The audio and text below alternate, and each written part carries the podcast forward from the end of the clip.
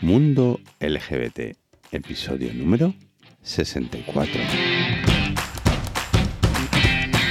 Pues sí, ya hemos vuelto de las largas vacaciones. Bienvenidos y bienvenidas una vez más a un nuevo episodio de tu podcast sobre diversidad afectivo, sexual y familiar. Bueno, ¿qué tal? ¿Cómo estás?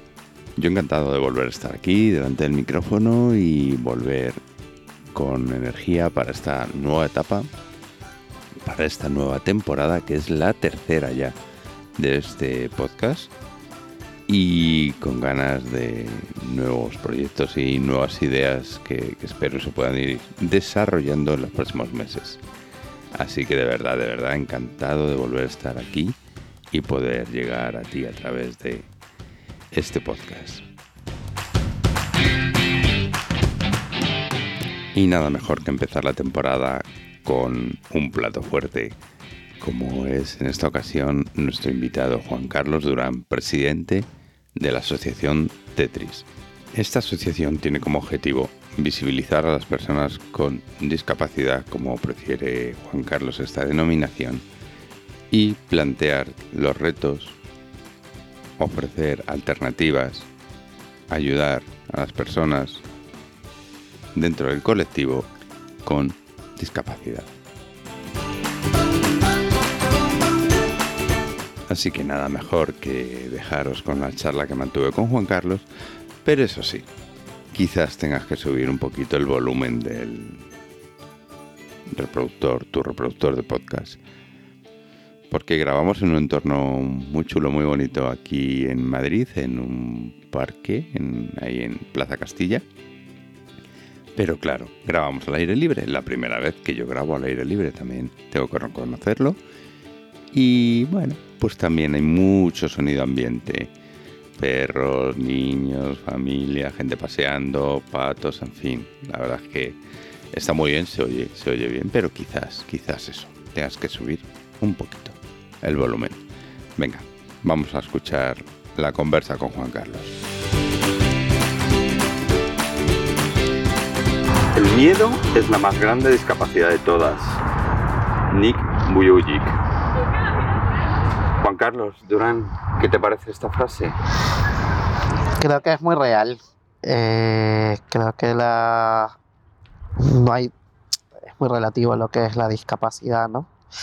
Y realmente lo que te frena es tener miedo a seguir adelante y a, y a superarte. Así que me encanta.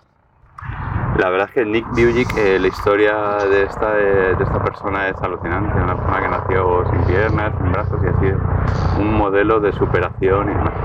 Pero bueno, hoy estamos con Juan Carlos Durán. ¿Durán? Durán como el grupo, de música. Durán Canal, además, como canal de televisión, o sea que tengo ahí. Presidente de la asociación Tetris, Asociación LGTBI sobre Diversidad Funcional. Eso es. Exactamente. Estamos grabando en un parque estupendo de Plaza Castilla de Madrid y por eso tenemos sonido ambiente. Y te voy a agradecerte porque es la primera vez que grabo en exteriores, o sea que, que estará encantada la gente también. Bueno, cuéntanos un poquito, Juan Carlos, ¿quién eres tú? Bueno, yo soy persona. Primero que nada. estaba ya un poquito asustado. Eh, bueno, soy, soy psicólogo eh, venezolano. Llevo en España 10 años aproximadamente. Y bueno, eh, desde que he llegado eh, me he dedicado sobre todo al ámbito migratorio, a trabajar en el tercer sector, eh, pero sobre todo en el ámbito migratorio.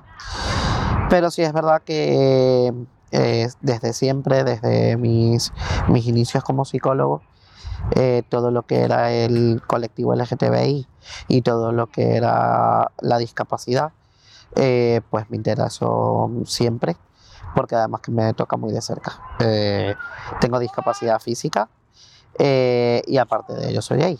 Entonces, pues bueno, eh, este año, bueno, aunque ya venía pensándolo desde, desde un par de años atrás, eh, intentando ver cuál era la forma correcta de darle salida a esto, pues he decidido montar Tetris y soy también el presidente de la asociación. Antes de continuar, sí, a mí me gusta usar el término de diversidad funcional. No sé si estás mm, conforme con ese término, si estás a gusto. Es polémico. Vale, ¿vale? yo no, Eh, no quiero polémicas. Lo que tú me digas. Es polémico para mí. Para mí no. Pero porque yo también soy una persona que cree que, que los términos pueden llegar a ser controversiales para unos y para otras personas no.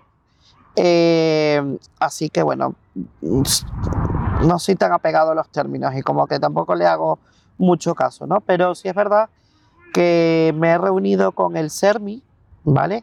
Eh, y, y me han explicado que muchas personas con discapacidad en España están en desacuerdo con el término de diversidad funcional, porque lo ven como muy técnico, lo ven como muy eh, bajo el modelo médico. ¿vale? Y que, y que no nos representa, ¿vale? Entonces, el término, digamos, que, que, con, que las personas con discapacidad se sienten más in- identificadas sería eso mismo, personas con discapacidad.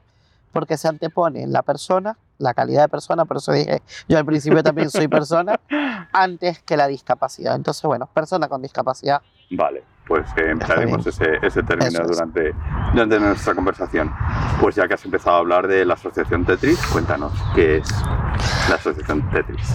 Bueno, pues Tetris, Tetris es mi, como digo yo, mi, mi gran proyecto, mi, bueno, mi, mi, mi bebé, ¿no? Eh, Tetris ¿Cómo surge la idea? surge, bueno, primero surge en mí, por, por lo que comenté anteriormente, eh, pero surge en Londres, o sea, o se materializa en Londres. ¿Andrés y eso? Eso es. Eh, porque bueno, eh, hago un viaje a Londres con uno de mis mejores amigos, actual pre- vicepresidente de la asociación.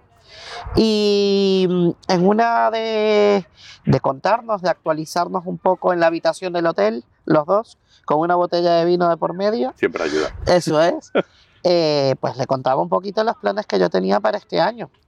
Y eso te hablo que fue en enero aproximadamente de, de este año. Y le, conté, le cuento que, bueno, pues este año ya me había decidido a montar la asociación y tal, y, pero que bueno, que estaba todavía viendo la forma en cómo lo iba a hacer, con quién. Y pues me dijo, y, y si cuando volvemos a Madrid lo llevamos y lo ponemos en marcha. Yo te ayudo en lo que pueda, me dice en lo que pueda. Sobre todo tú vas a seguramente a llevar más el carro del asunto. Yo te ayudo en la página web y tal. Y bueno, y, y- pero, pero te animo a que lo hagas. Y actualmente me ha ayudado tanto que es el vicepresidente. Entonces, Menos mal que simplemente era ayudarte y nada más. ¿no? Menos mal que era simplemente, simplemente eso. Ajá. ¿Cuál fue el proceso entonces? En enero, tienes, o sea, que, que la asociación, ¿qué tiempo tiene? eh, la asociación, eh, registrados oficialmente, llevamos desde abril. ¿Vale? Eh, pero bueno, eh, llevando todo el proceso aproximadamente, o sea, de conformación y tal, desde octubre, porque también en octubre me reuní con, para mí, una gran persona que se llama Alberto Gutiérrez, que es el presidente de Samaria Social, eh, que es una consultora a nivel de, del tercer sector. Y eh, bueno, un poco consultándole con la idea que le encantó, me dijo, te doy de plazo hasta abril para que lo lleves a cabo, porque es una idea genial y no la puedes seguir eh, postergando, hazlo ya. Y, y bueno, así fue. Entonces, en enero, pues hago, en enero, febrero hago este viaje con mi, con mi mejor amigo, llegamos y a partir de ahí hemos empezado a trabajar durísimo que no hemos parado.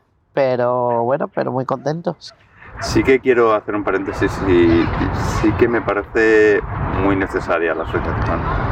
Yo desde hace unos años que ando en el activismo, antes más participativo y ahora desde, desde este podcast, sí que echaba de menos esa parte sobre la discapacidad física. Correcto. Es decir, esa invisibilidad de las personas con discapacidad. Y sí que me parece de verdad, o sea, que te felicito por, por la idea y por supuesto, por supuesto, adelante con ello y, me parece fantástico. Cuéntanos entonces, presidente, vicepresidente, bueno, ¿quién más forma la asociación? Somos un, e, somos un equipo de, bueno, un equipo base, digamos, eh, de aproximadamente ocho personas. Bueno, en primer lugar, todos somos voluntarios. Ahora, en este momento, hablo de voluntarios por la gente no binaria. Eh, porque bueno, no, no, actualmente no podemos optar por ninguna subvención, nadie está contratado aquí y todos estamos trabajando porque es nuestra vocación y porque creemos en el proyecto. Entonces somos un equipo de, de ocho personas, que es el equipo base, más otros voluntarios, voluntarias y voluntarias que nos apoyan en distintas actividades, pero eh, digamos que dependiendo de las digamos, la disponibilidad que tenga cada uno o cada una.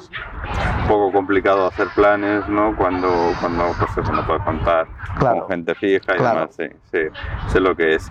¿Cuáles son los objetivos de la asociación? Vamos, el principal, visibilizar los derechos de las personas con discapacidad del colectivo LGTBI. Eh, y porque, bueno, eh, como como bien recalcaste tú anteriormente, eh, ha sido una. Eh, todo lo que es la discapacidad era como el último punto de materia eh, en distintas asociaciones, ¿no?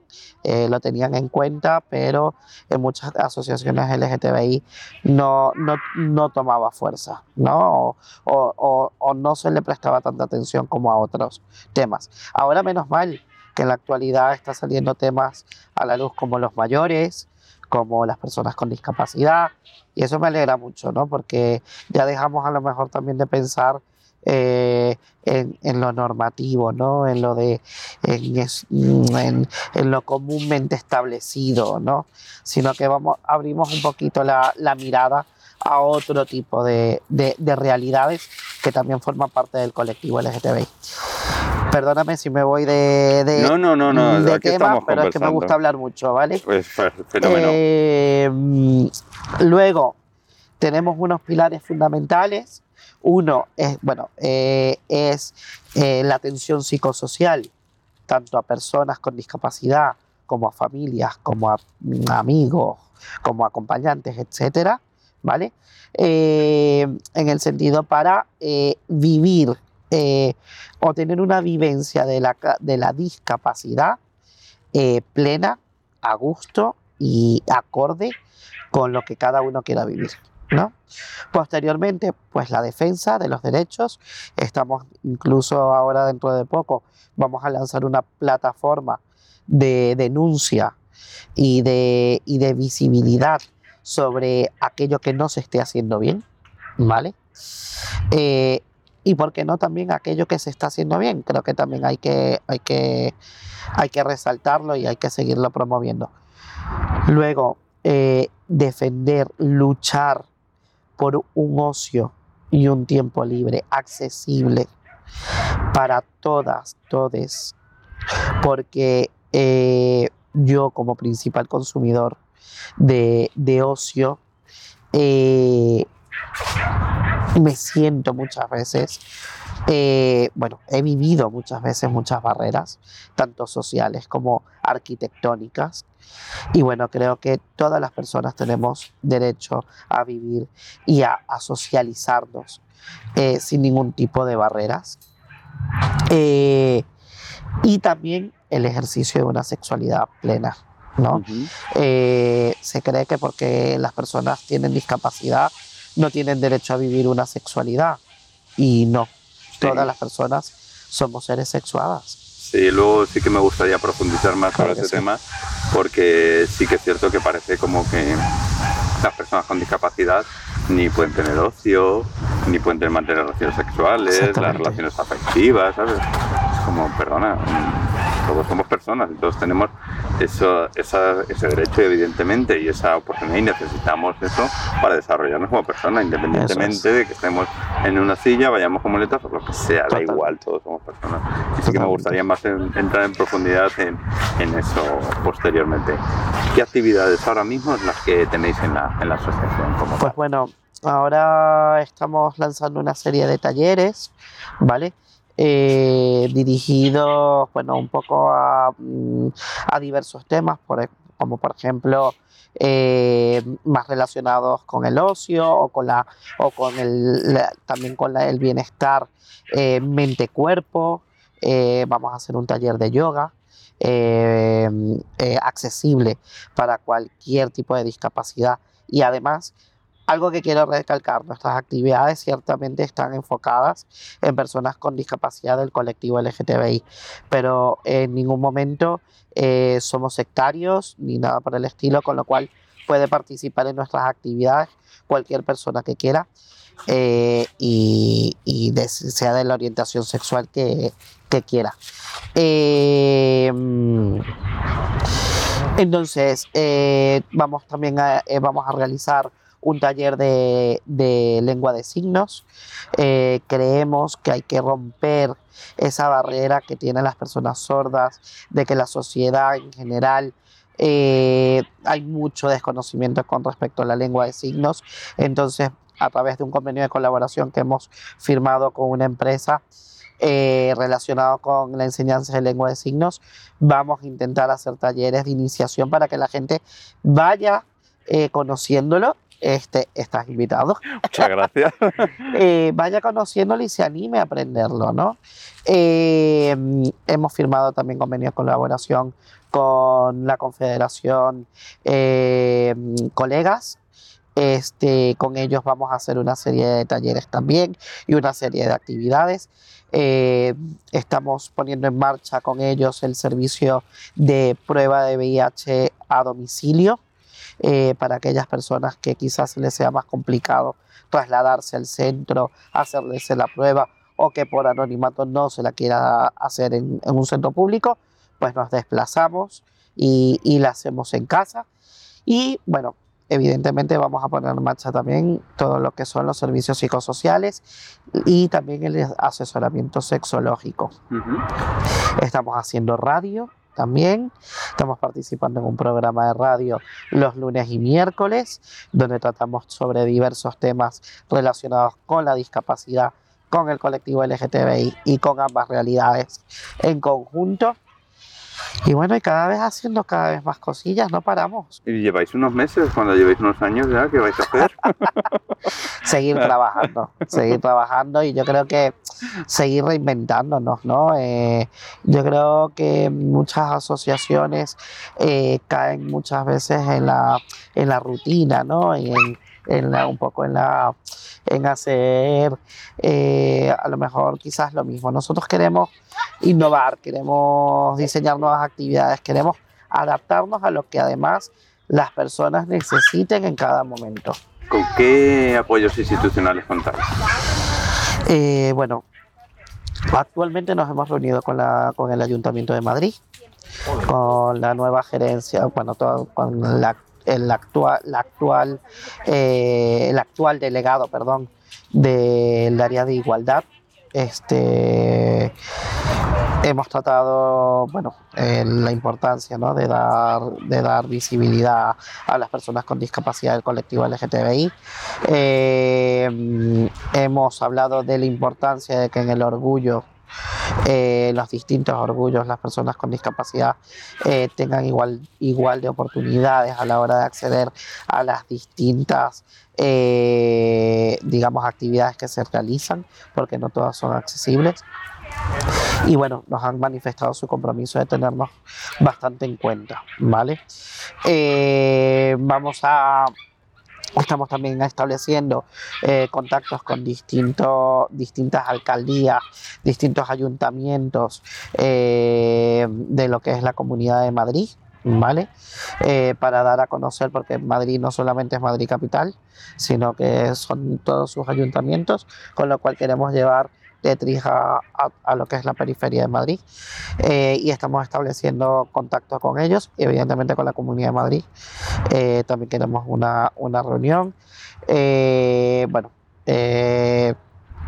digamos que la agenda se está conformando de aquí en adelante.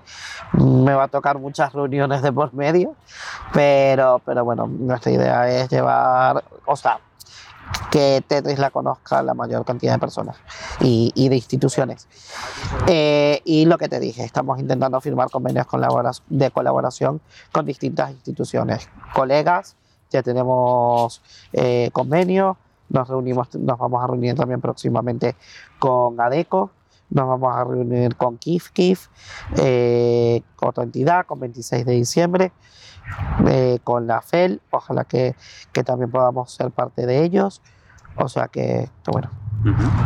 así estamos. Ahora que me has comentado las reuniones con las instituciones públicas, ¿has tenido algún problema de accesibilidad cuando has ido a esas- reuniones?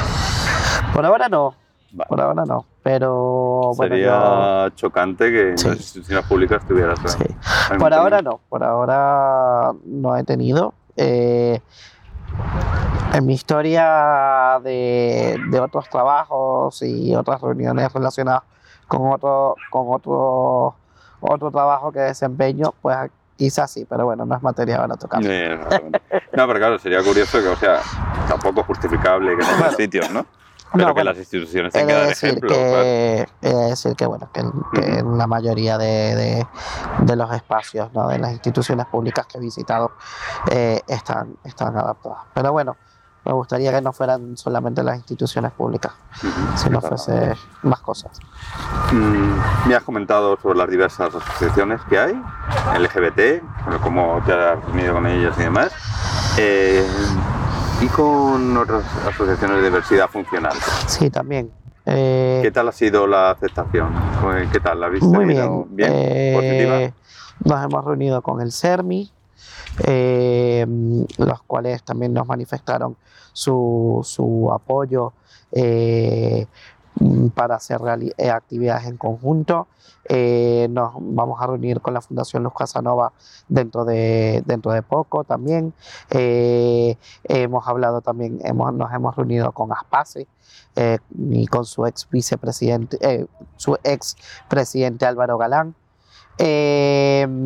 Y, y la aceptación ha sido muy positiva. Nos han, nos han incluso manifestado que quieren hacer talleres en conjunto con nosotros porque de- dentro de sus usuarios, usuarias y usuarias, hay personas del colectivo LGTBI que no sabían a dónde acudir para poder eh, pues, pues, vivir plenamente su orientación sexual o su identidad de género y, pues que, quieren que hagamos talleres en conjunto y, y- y actividades de ocio para que, para que bueno, puedan conseguir un, un lugar eh, donde sentirse a gusto. Te voy a comentar, yo tengo amigos con discapacidad física y a veces están bastante quemados contra la sociedad y contra el colectivo LGTBI por no ser aceptados, por Mm. rechazados y demás.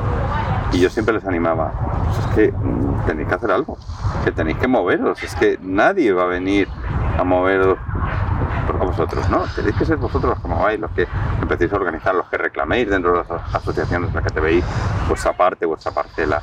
O sea, entiendo que la sociedad es la que es ahora mismo y hay que cambiarla. Pero ahora mismo, ¿qué es lo que podemos hacer? ¿Qué es lo que podéis hacer? Pues hacerlo. Tenéis que luchar vosotros mismos por vuestros propios derechos, igual que hemos comentado al principio, como, pues bueno, se van haciendo asociaciones de diversos grupos, mayores, ahora vosotros, que me parece muy positivo.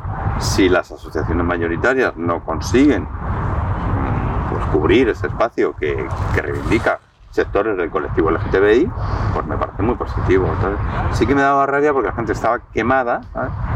pero digo, tenéis que movernos por, por lo que te digo que, que me parece fantástico. Hay dos cosas ¿no? que, me, que me surgen con, con, con tus palabras, además bastante acertadas.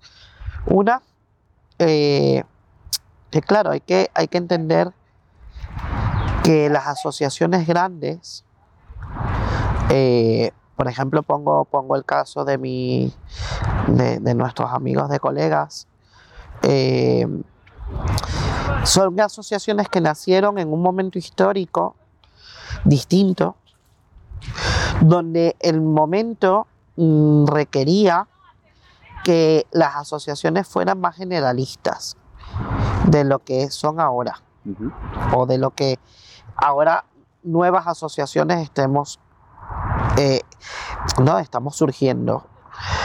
Eh, porque bueno porque había que defender el colectivo en general porque había mucho por hacer. En cambio ahora que bueno todavía queda mucho por hacer bastante lamentablemente bueno, afortunadamente, pero, pero creo, que, creo que hay que trabajar mucho más. Afortunadamente porque hay ganas, porque creo que los que estamos en ello tenemos ganas.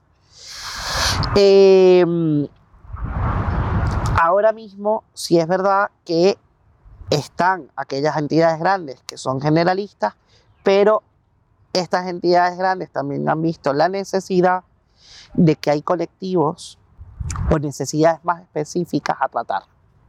Entonces, por eso estamos surgiendo entidades que están intentando eh, pues, cubrir esas necesidades, como puede ser KIF KIF, que trabaja con eh, procesos migratorios eh, del colectivo LGTBI, 26 de diciembre, que está trabajando con mayores del colectivo LGTBI, nosotros con discapacidad, etcétera. Y luego, con respecto a lo, de, a lo que comentas, de que, de que le, decías a tus, a, tus amigos, ¿no? De, que somos nosotros, las personas con discapacidad, las que tenemos que buscar un espacio. Eh, yo estoy de acuerdo contigo, creo que en el área de discapacidad nos, nos hace falta mucha unión. Creo que estamos muy divididos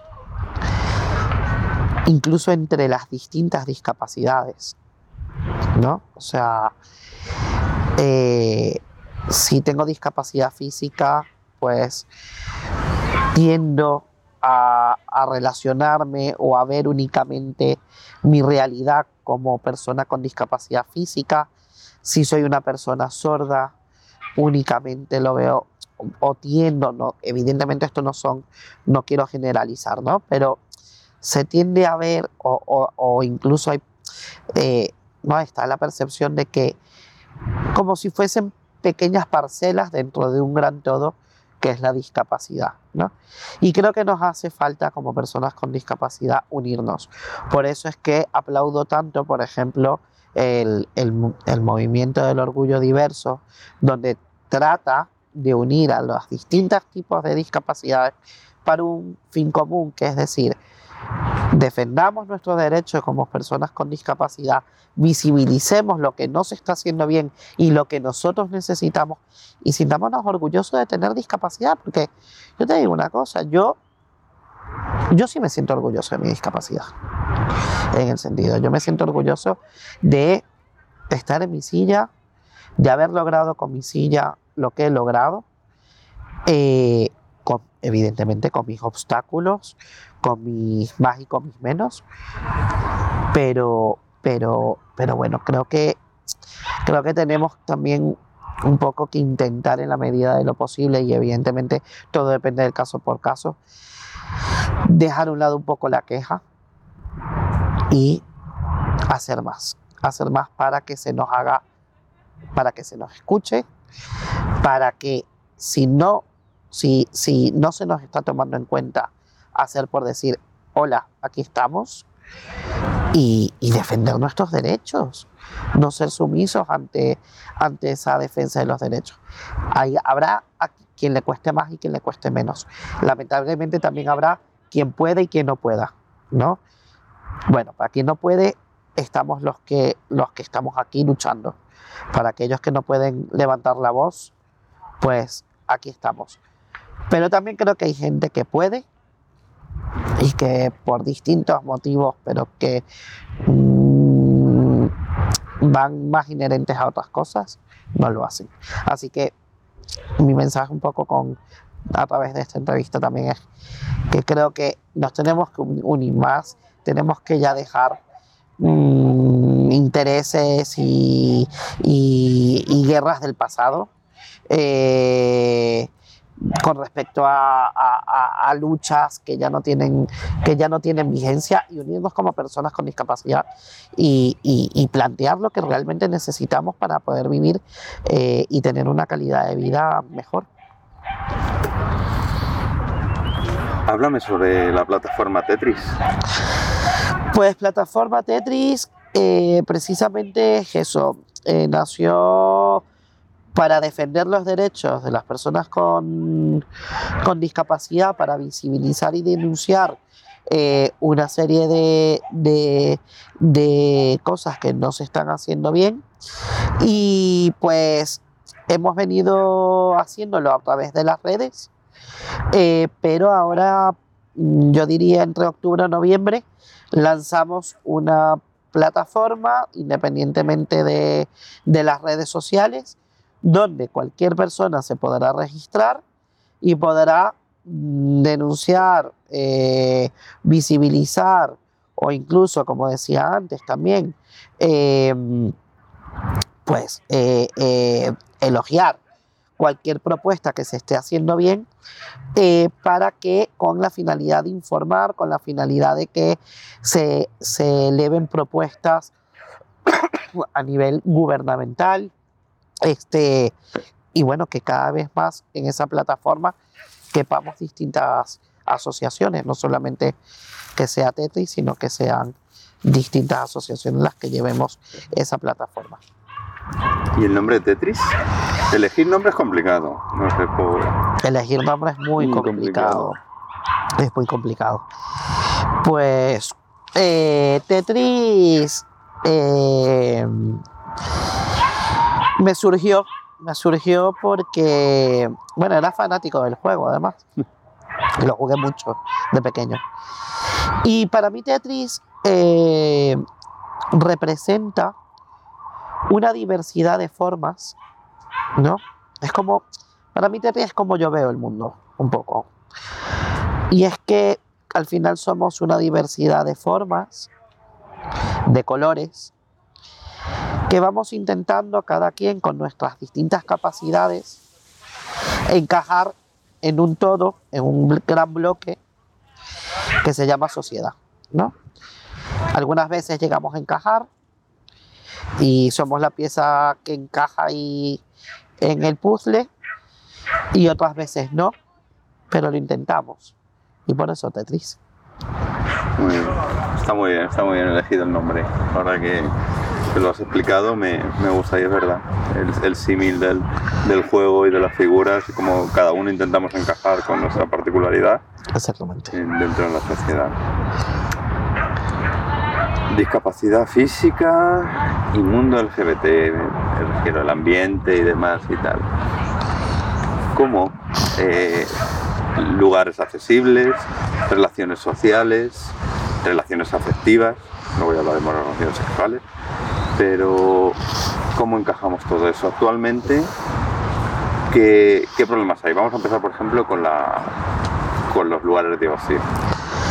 Quiero recalcar algo, no solamente discapacidad física, discapacidad en general, porque incluso para la, por ejemplo, para la discapacidad intelectual, mm.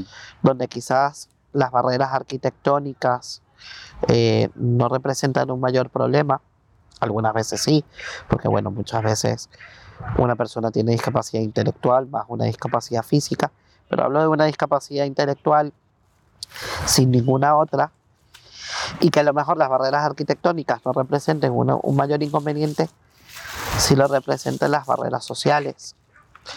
Eh, y, y yo creo que esas a veces también hacen, hacen más daño que cualquier otra.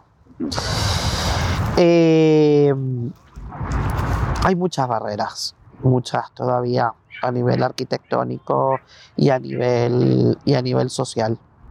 Creo que, ya te digo, y, lo decía anteriormente, estamos acostumbrados a, eh, en el ocio, a a ver lo normativo, ver los cuerpos perfectos, eh, ¿no? Eh, que bueno, que para la foto está muy, muy bien y queda muy bien, pero no estamos acostumbrados a, a, eso, a ver la discapacidad, a ver que eh, a lo mejor una persona pues eh, tiene una discapacidad física o que una persona tiene discapacidad eh, auditiva o visual y, y, hay que hacer una serie de adapt o intelectual y hay que hacer una serie de adaptaciones en el lugar de ocio que yo llevo o que yo tengo y en el que soy dueño para que todo el mundo se siente integrado. Entonces creo que no hay, no hay esa visión. Yo hablo mucho de la falsa ley, ¿no?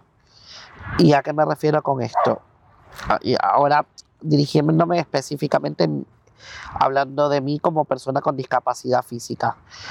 Muchas veces me veo en el caso de ir a un lugar donde tiene un escalón.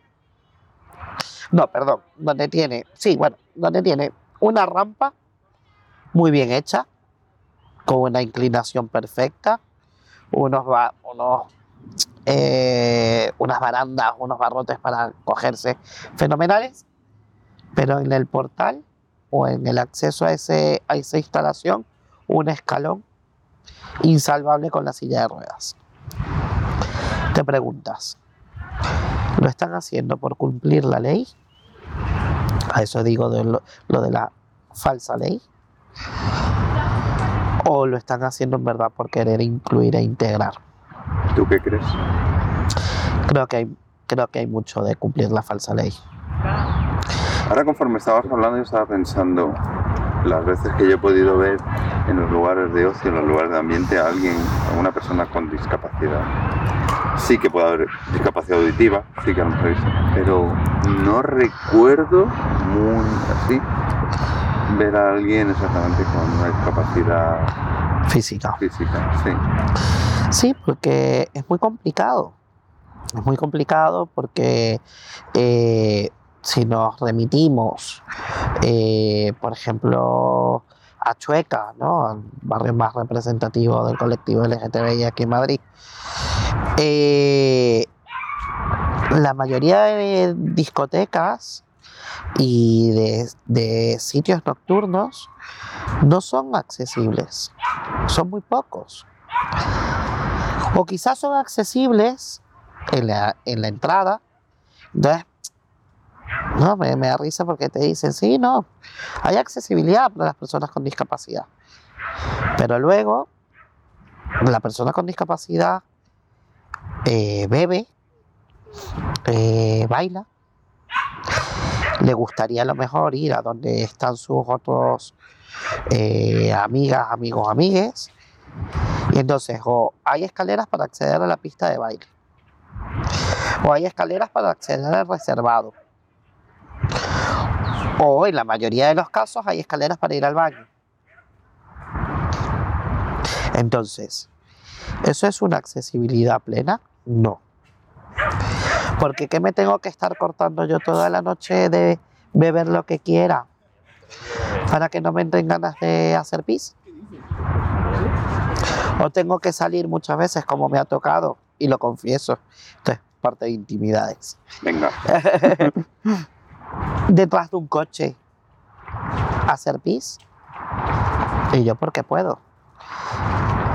Pero mucha gente no puede hacerlo porque lleva sonda, porque, o porque simplemente, o una chica que le es complicado más eh, hacerlo, anatómicamente hablando, y que requiere ¿no? Un, un, baño accesible, adaptado, privado además. O sea, porque es que además es cuestión de intimidad y de privacidad. Entonces no vamos al baño en toda la noche. Leí el reportaje de una chica con discapacidad hace, hace unos días atrás que decía que ella, su vejiga, estaba como entrenada para cuando salía de fiesta no hacer en toda la noche. Pero eso no está bien. Porque además está haciendo un daño esa chica.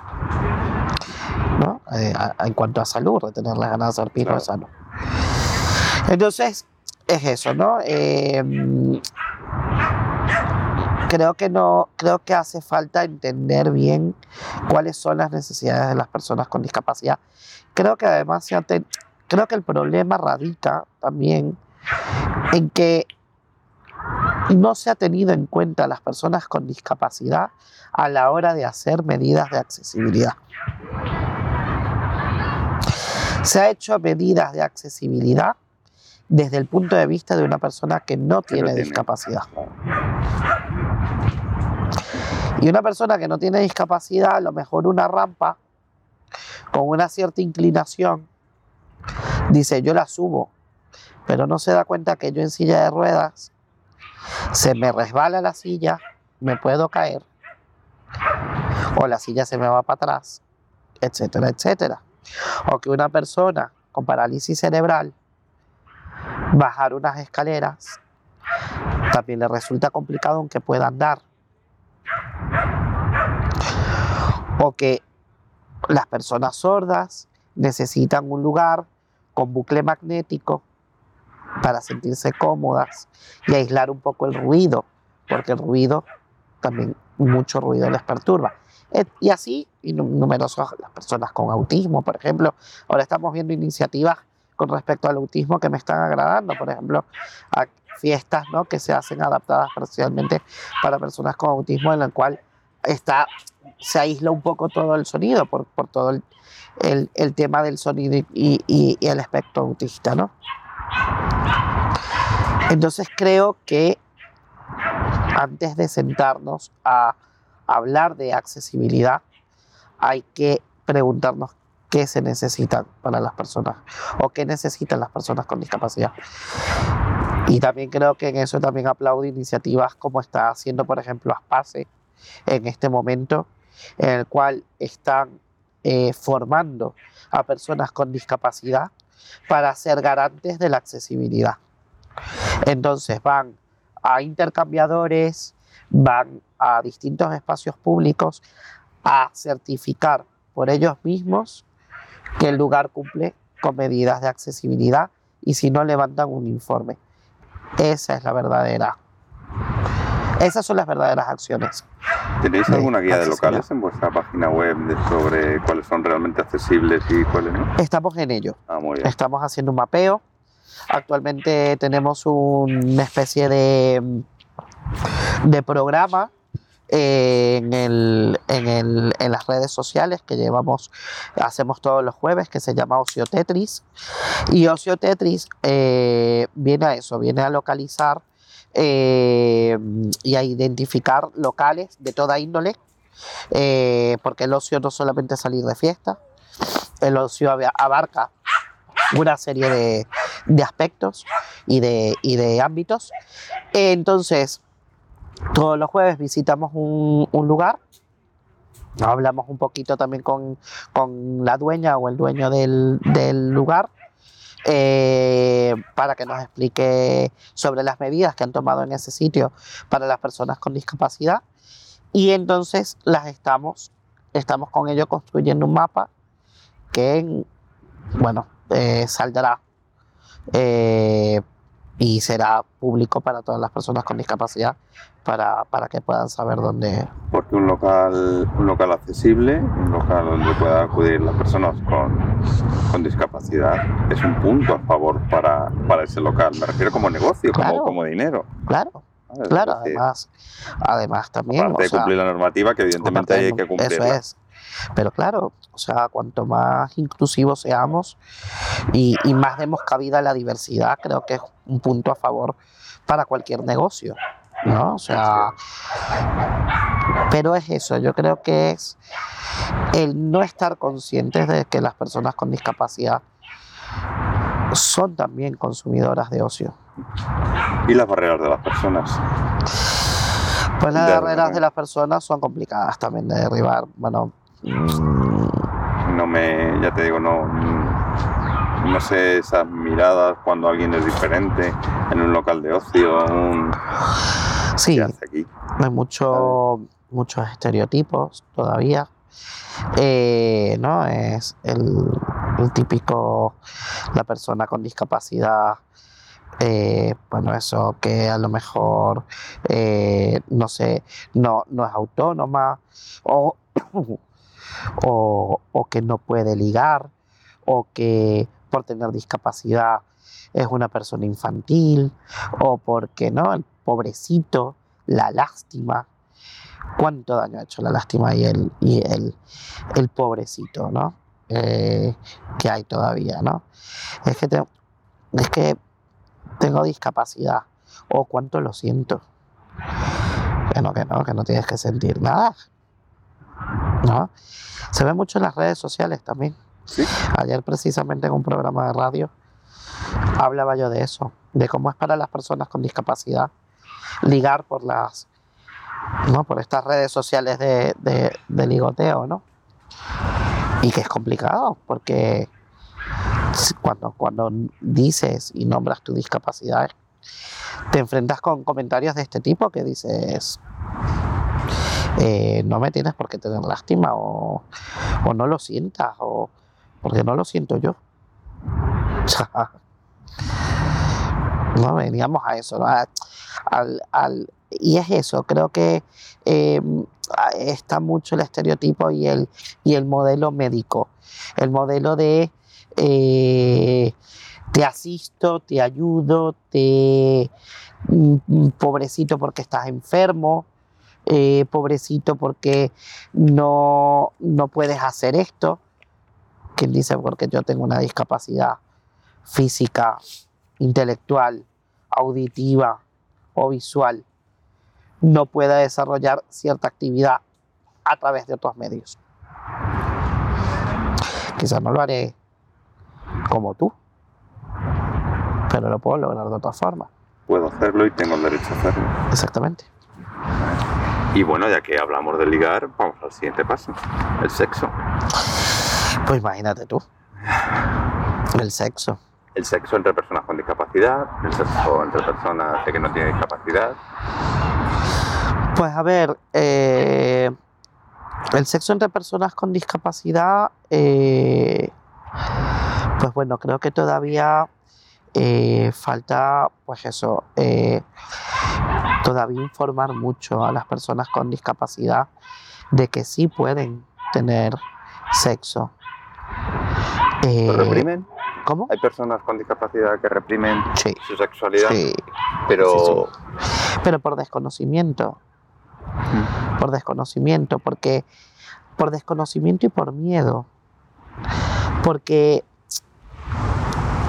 están tan eh, tan supervisadas, tan sobreprotegidas, que el sexo es como un tema tabú y es como que es como algo lo malo, lo, lo, lo cochino, lo que no puedo hacer. sí, porque el sexo en general Porque tiene está todavía esa, claro, la, la- Yo creo que tenemos todavía la imagen de Sí. la persona con discapacidad virgen, que no ha hecho nunca nada, que no se toca, que no sé nada. Y no. La persona con discapacidad siente, se excita, puede tener placer, o sea, puede darse autoplacer y generar placer en un otro, en un otro, en un otro.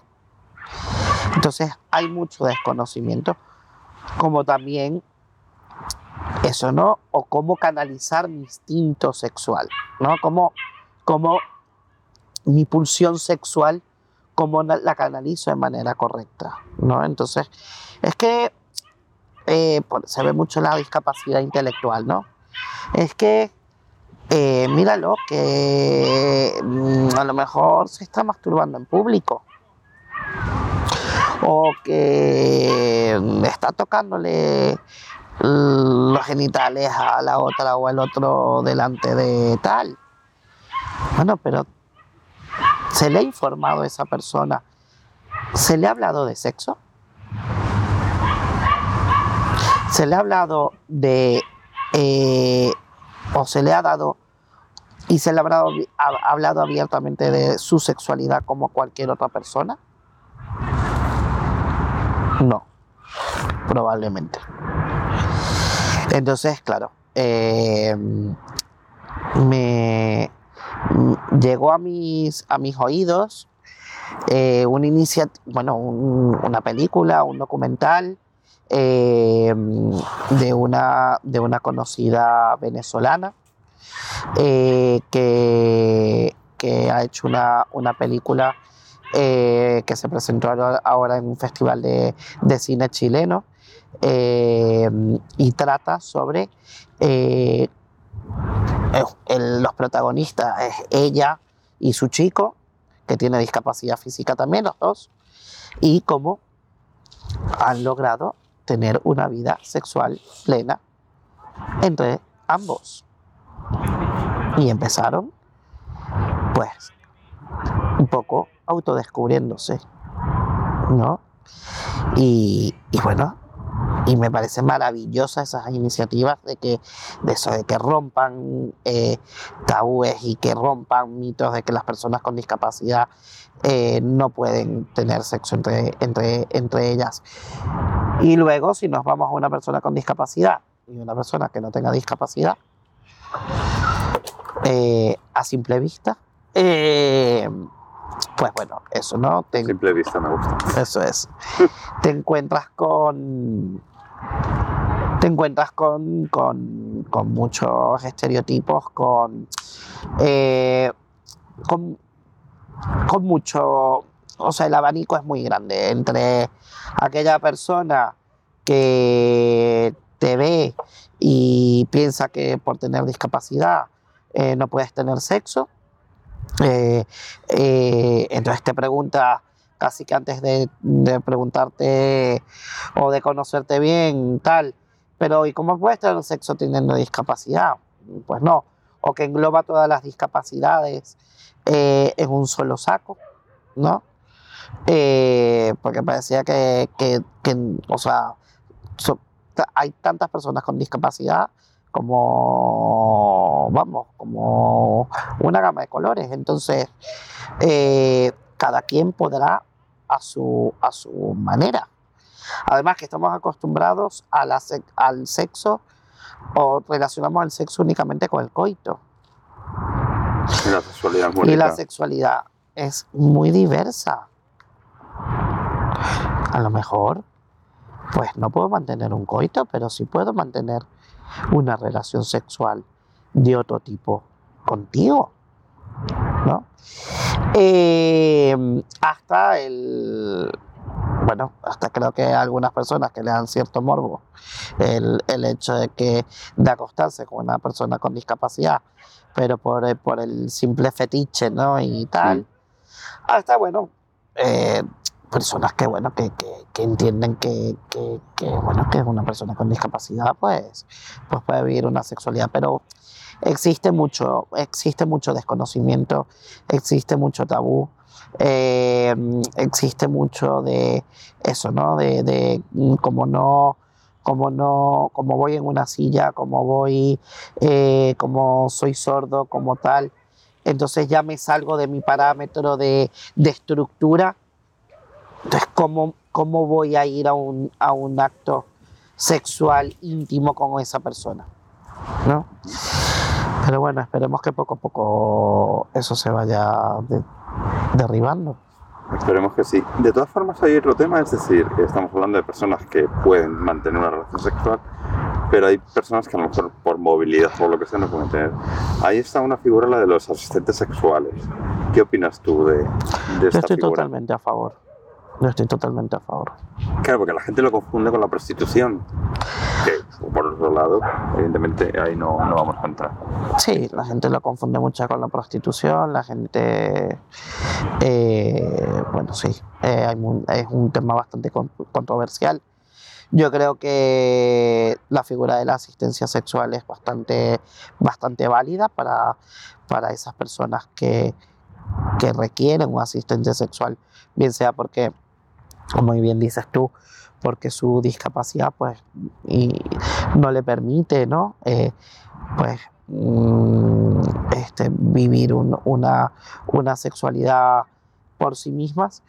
Eh, y a ver, cada quien es libre de, ¿no? de, de- de buscar la forma, los métodos y la persona que quiera para sentir placer. Ya sea con un asistente sexual, con una pareja o con lo que sea. Entonces, no sé, yo lo veo como, como, como eso, como una vía más de... Yo creo que si una persona no ejerce su sexualidad libre, su salud mental cada vez más va en detrimento. Su salud mental. Con lo cual, me parece maravilloso la forma de cualquier, que cualquier otra, que cualquier persona use, emplee para ejercer su sexualidad.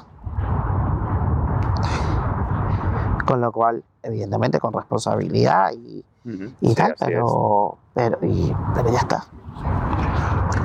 Pues Juan Carlos, estamos llegando al final de la entrevista. Lamentablemente, se me ha pasado el tiempo volando. Y a mí, La verdad es que sí. Antes de finalizar, no sé si quieres comentar alguna cosa más que no hayamos hablado, si hay algo que nos hayamos dejado por ahí.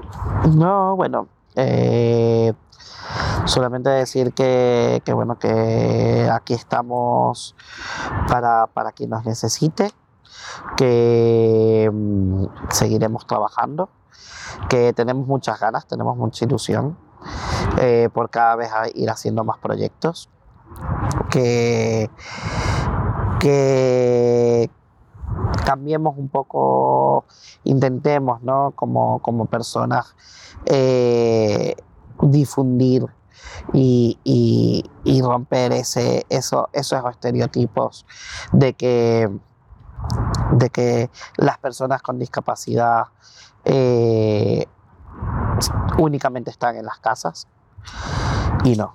O sea, las personas con discapacidad nos gusta salir, nos gusta divertirnos, nos gusta viajar, nos gusta tener relaciones sexuales. Somos personas como cualquier otra Y aportar a la sociedad. y aportar a la sociedad, trabajar, llegar a tener una carrera. Eh, ese es otro tema que daría mucho Sí. que hablar, ¿no? Ujú. este, porque nos han llegado muchas personas con, con ese perfil de no puedo porque tengo discapacidad. No, no, no. Sí, tú sí puedes. Entonces, somos personas válidas que a lo mejor en un ámbito en específico tenemos más dificultad que en otro, pero que ya está, que estamos en el siglo XXI, que abramos un poco la mente, ¿no? Que todos somos diversos. Ya está. Absolutamente. Cuéntanos, ¿dónde os pueden encontrar? ¿Qué formas de contacto la gente que esté interesada Pues a través de, pues a través de todas nuestras redes sociales, Asociación Tetris, tenemos Facebook, Twitter eh, y, e Instagram, nuestra página web, eh, asociaciontetris.org o nuestro correo electrónico asociaciontetris.gmail.com eh, y estamos en la búsqueda de un local físico eh, no está siendo fácil, eh, pero bueno, estamos en ello.